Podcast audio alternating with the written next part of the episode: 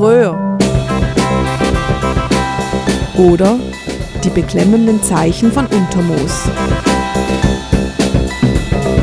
Ein Verbrechen, ein Held, ein Eissalon.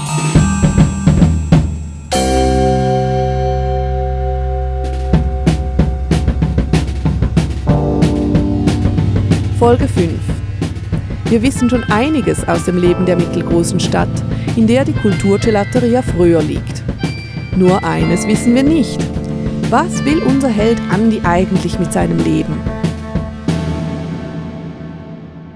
Am Morgen nach dem Ankorberg wachte Andi spät auf.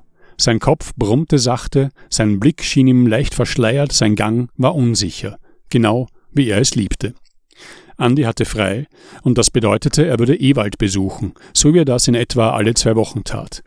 Ewald war ein Frickler vor dem Herrn, älter als Andi, wobei es nicht ganz leicht war, Ewalds Alter einzuschätzen. Er war bullig, ziemlich athletisch eigentlich und hatte eine beneidenswert glatte Haut, die seinem Gesicht etwas ewig Freundliches verlieh.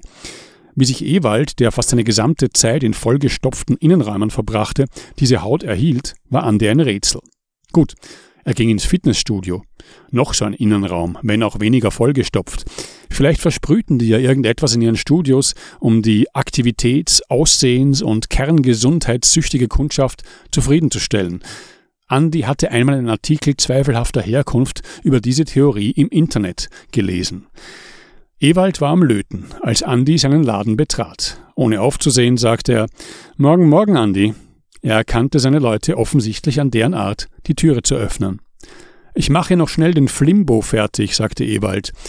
Auch Andy hatte einmal ein solches intelligentes Feuerzeug besessen, das gleichzeitig noch als Taschenlampe, Memory Stick und digitales Diktiergerät diente. Man konnte seine Notizen direkt in die Cloud hochladen.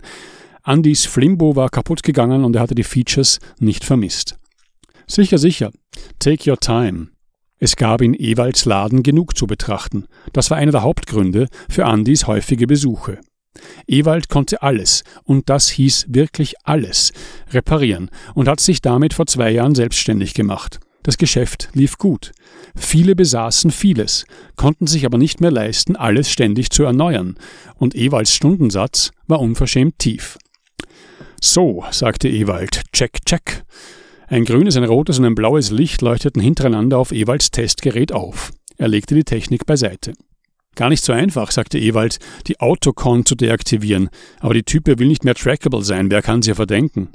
Autocon, wiederholte Andi Gedanken verloren, na die automatische Verbindung hinauf ins Netz, in den Äther. Ewald grinste über das altmodische Wort. Ah ja, ja, genau. Ähm, sag, äh, Ewald, machst du auch Kassettenrekorder? Was denn das für eine Frage? Schau mal. Hier. Ewald staffte durch das Durcheinander von Kabeln, Platinen, Schaltwerken und Dingen, deren Namen Andi nicht einmal ahnte, auf das Regal rechts hinten im Laden zu. Das ist ein japanisches 1970er Jahre Ding mit eingebautem Equalizer. 21 Band. Völlig irres Teil. Es hat damals sicher 10.000 gekostet. Oder mehr. Läuft wieder 1A. Leider ist der Besitzer verstorben. Sehr schick. Ja, Vielleicht kommt ja in 20 Jahren mal einer, der sowas sucht. Und du hast noch Tapes. Ja, schon ein paar. Dann bring dein Zeug mal vorbei. Ja, es ist halt was so ein dreckstragbarer Mono-Kassettenrekorder halt. Andi, das lieben wir hier. Ewald sprach gerne vom Wir, obwohl er alleine war. Wir machen dir einen guten Preis. Äh, apropos guter Preis, hey, schau mal da in der Schachtel. 17 Smartphones, alle neu reingekommen. Such dir eins aus. Ewald, ich mag keines mehr, ich brauch das nicht. Andi, Andi. Ewald schüttelte den Kopf mahnend und belustigt zugleich. Wie kommst du nur durchs Leben?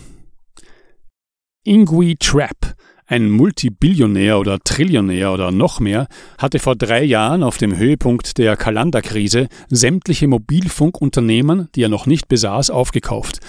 Ingui Trapp war auch der Typ, der aus Menschenfreundlichkeit und weiser Vorausschau, so stellte er das jedenfalls dar, eine Firma gegründet hatte, die die Umsiedlung interessierter Menschen auf Io vorbereitete, einen Jupitermond, der in der Hauptsache aus Vulkanen und Schwefelseen bestand. Kein Problem, verkündete Trapp. Das hatte er alles im Griff.